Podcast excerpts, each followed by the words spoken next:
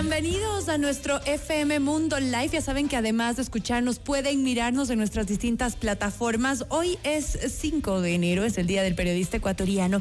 Y hemos querido invitar a Martina Vera, periodista y directora y también conductora del programa TV Ecuador. No es un noticiero, tampoco es una revista familiar, es un formato muy distinto del que queremos hablar hoy en nuestra entrevista. Querida Martina, qué gusto tenerte y feliz día para ti. Feliz día para ti, qué gusto saludarte y por lo menos así, tenerte a través de la radio cerquita, que no coincidimos eh, en Quito las dos porque yo estoy en Guayaquil. Bueno, la verdad que celebrando este día de la mejor forma posible, que es haciendo un programa que como tú cuentas, no habla de noticias, no es una revista, pero te cuenta el Ecuador desde una perspectiva completamente distinta y que pone la mirada en lugares del país donde antes realmente no estaban las cámaras, ¿no? Y entiendo, claro, que, que ustedes tienen eh, corresponsales en todas las provincias del país, que no solamente se hablan de temas duros y difíciles que se tocan en los noticieros, sino también de temas positivos, donde podemos entender y conocer más. Por favor, quisiéramos conocer a fondo de dónde nació esta idea de TVO. Sabemos que ya desde el 2022 ustedes ya arrancaron con este, esta nueva propuesta, pero que cada vez se va fortaleciendo más y ha gustado muchísimo al público ecuatoriano. La realidad, Gaby, es que afortunadamente hay un canal en este país, eh, que es Teleamazonas, que le apuesta a generar contenido de calidad. Creo que entendiendo también que a veces el contenido es tan importante como lo que uno come, ¿no? Porque es lo que uno consume, lo que uno lee, lo que uno escucha y lo que uno mantiene o retiene en su mente absolutamente todo el día. Eh, Teleamazonas hace tiempo ya que venía teniendo ganas de marcar presencia en todo el país y de contar el Ecuador desde otra perspectiva, una perspectiva un poco más completa, si se quiere, porque como tú lo dices, no solamente a veces nos abocamos a contar lo que está pasando, obviamente hay que contar eh, lo que está pasando si hay un, gran suceso en, algún lugar, sino también a eh, develar un poco esas realidades que todo el día ocurren, historias, emprendimientos, curiosidades, y que no siempre estaban siendo vistas por los medios de comunicación o que no estaban en el discurso popular, pero sí estaban en el discurso de tu mesa. Probablemente lo conversabas con tu mamá, con tu abuela, con tu sobrina, preocupaciones que tienen los padres de familia, preocupaciones que tienen los adolescentes, en fin. Y bueno, con esa premisa Teleamazonas nos llamó, eh, y digo nos porque nos vinimos un equipo que estaba trabajando en Argentina ya algunos años en la televisión allá, para que tragamos esa experiencia al Ecuador, que además le sumó algo adicional, un desafío súper grande, que es la de hacer coberturas casi completamente vivo en, en distintos rincones del país, cosa que no ocurría antes porque la tecnología acá todavía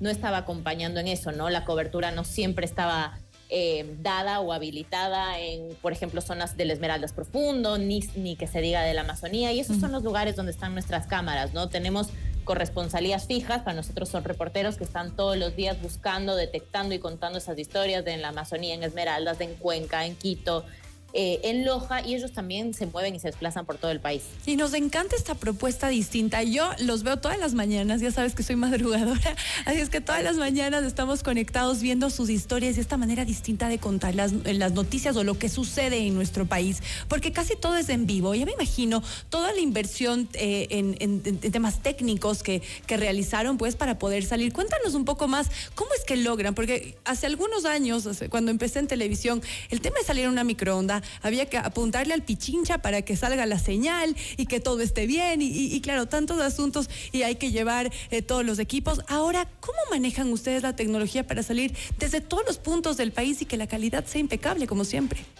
Totalmente, y te acordarás también, Gaby, cuando salíamos con las microondas, ¿no? Que te entregaban esas pantallas gigantes que, no sé, eran como unas mini televisiones y te tenías que ver ahí medio en blanco y negro y con todo granulado para saber si estaba saliendo al aire lo que necesitabas. Bueno, y con el delay además, ¿no? El delay en el audio y todo, claro. Claro, ese delay que te mataba y decías, bueno, mejor me bajo el volumen, solo confirmo que estoy, que estoy sonando y me bajo el volumen porque si no el delay me mataba. Afortunadamente la tecnología, bueno, obviamente ha avanzado en todo el mundo. Em, acá en Ecuador, sí, como te digo, quizás a veces estamos algunos pasitos atrás de lo que ocurre en el resto de la región, pero para nosotros fue una fortuna poder tener años de trabajo en Argentina, que creo que está a la vanguardia de todos estos temas. Incluso si te pones a ver, vaya con Disney, las grandes productoras del mundo están, en Argentina. Su matriz latinoamericana es en Buenos Aires. Entonces, bueno, ahí aprendimos que existen algunas herramientas que son eh, realmente accesibles eh, y son más fáciles de manejar con las que podíamos llegar acá a Ecuador e intentar hacer estas coberturas. Por ejemplo, nuestras coberturas en los territorios más remotos del país casi siempre se hacen en vivo, pero con el teléfono celular, ¿sí? No tenemos la típica y clásica cámara, no siempre tenemos las mochilas satelitales porque realmente las condiciones no lo permiten. Entonces así fuimos un poco resolviendo, marcando y monitoreando zonas del país, Gaby.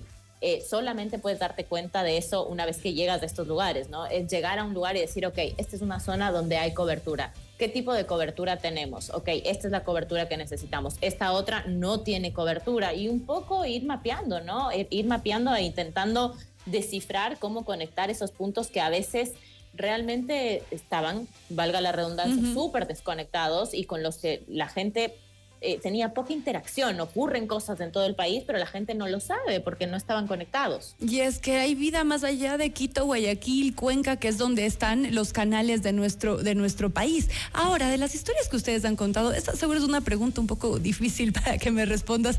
De todo lo que ustedes han cubierto, algo que te haya marcado, eh, tal vez ya alguna historia dura y al mismo tiempo otra que se haya dado en algún lugar remoto, que gracias a, que ustedes estuvieron ahí, pues se pudo dar una vuelta yo creo, sé que es difícil, porque son muchísimas, pero algo que tú quieras compartir ahora con nuestro público.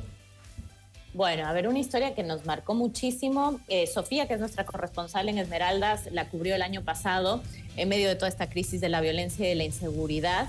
Eh, contándonos justamente que había un director de colegio con un grupo de profesoras que estaban luchando para mantener a esta escuela abierta, que probablemente iba a cerrar, justamente porque los alumnos estaban dejando de asistir a clases, mm. producto de la inseguridad y el miedo que tenían sus papás de que los niños salgan de su casa. O sea, entre del camino a casa hasta la escuela eran presa fácil de cualquier grupo delincuencial. Y este director lo que hacía era que madrugaba todos los días para él solito pasar buscando a todos los alumnos de la escuela casa por casa en una boceta y así asegurarse de que no dejen el colegio y de que vuelvan realmente a estudiar. Esa historia a nosotros nos impactó muchísimo, lo acompañamos, lo acompañó Sofía en ese recorrido y no es lo mismo que te lo cuenten a vivirlo y hacer la experiencia con esa persona, porque solo así entiendes realmente los miedos, los peligros a los que están expuestos, las situaciones que se van dando, los gestos, las caras de los padres y de los niños cuando se están subiendo a la volada a un bus porque realmente tienen miedo de que alguien los agarre. O sea,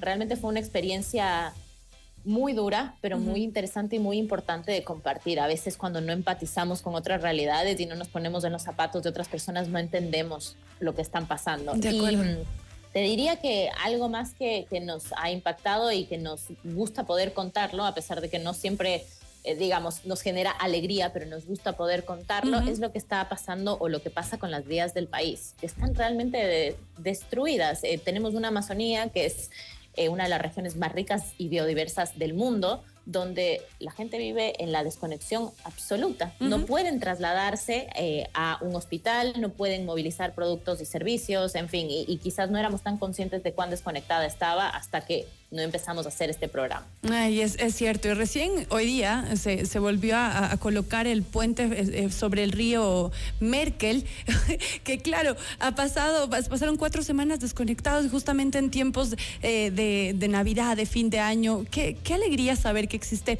un espacio como, como el que tú diriges.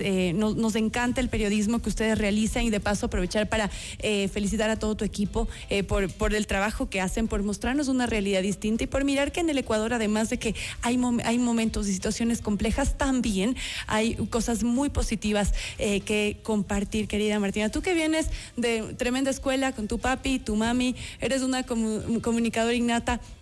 Para concluir esta entrevista, ¿qué es lo que, lo que más has aprendido de, ellos dos? Bueno, primero, gracias igual Gaby, por, no quiero dejar de agradecerte porque valoras el programa que hacemos y valoras el contenido y la verdad para nosotros eso es súper, súper importante. A ver, de mis papis, uy, creo que he aprendido, en lo personal y en lo profesional muchísimo. Diría que de mi papá em, me llevo sobre todo la autenticidad, ¿no? Esa, esa capacidad que tiene él para siempre decir lo que piensa y serle fiel a su esencia, a pesar de que a veces, y, esto va a ser así siempre, ojo a cualquier persona que lo esté escuchando, lo que nosotros decimos no le va a gustar a todo el mundo y no le tiene que gustar a nadie.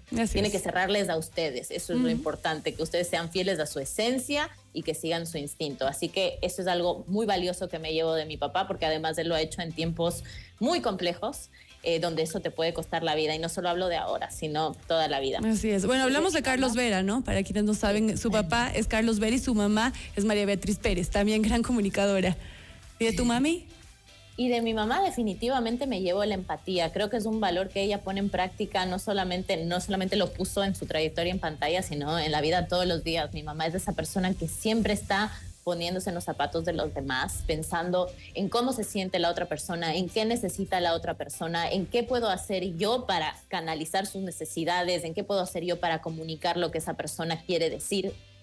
Eh, y realmente creo que es un valor que escasea en los tiempos que corren. Eh, si bien el egoísmo es muy importante, no, no creo que el egoísmo sea algo malo. Yo también pienso que es un valor priorizarse.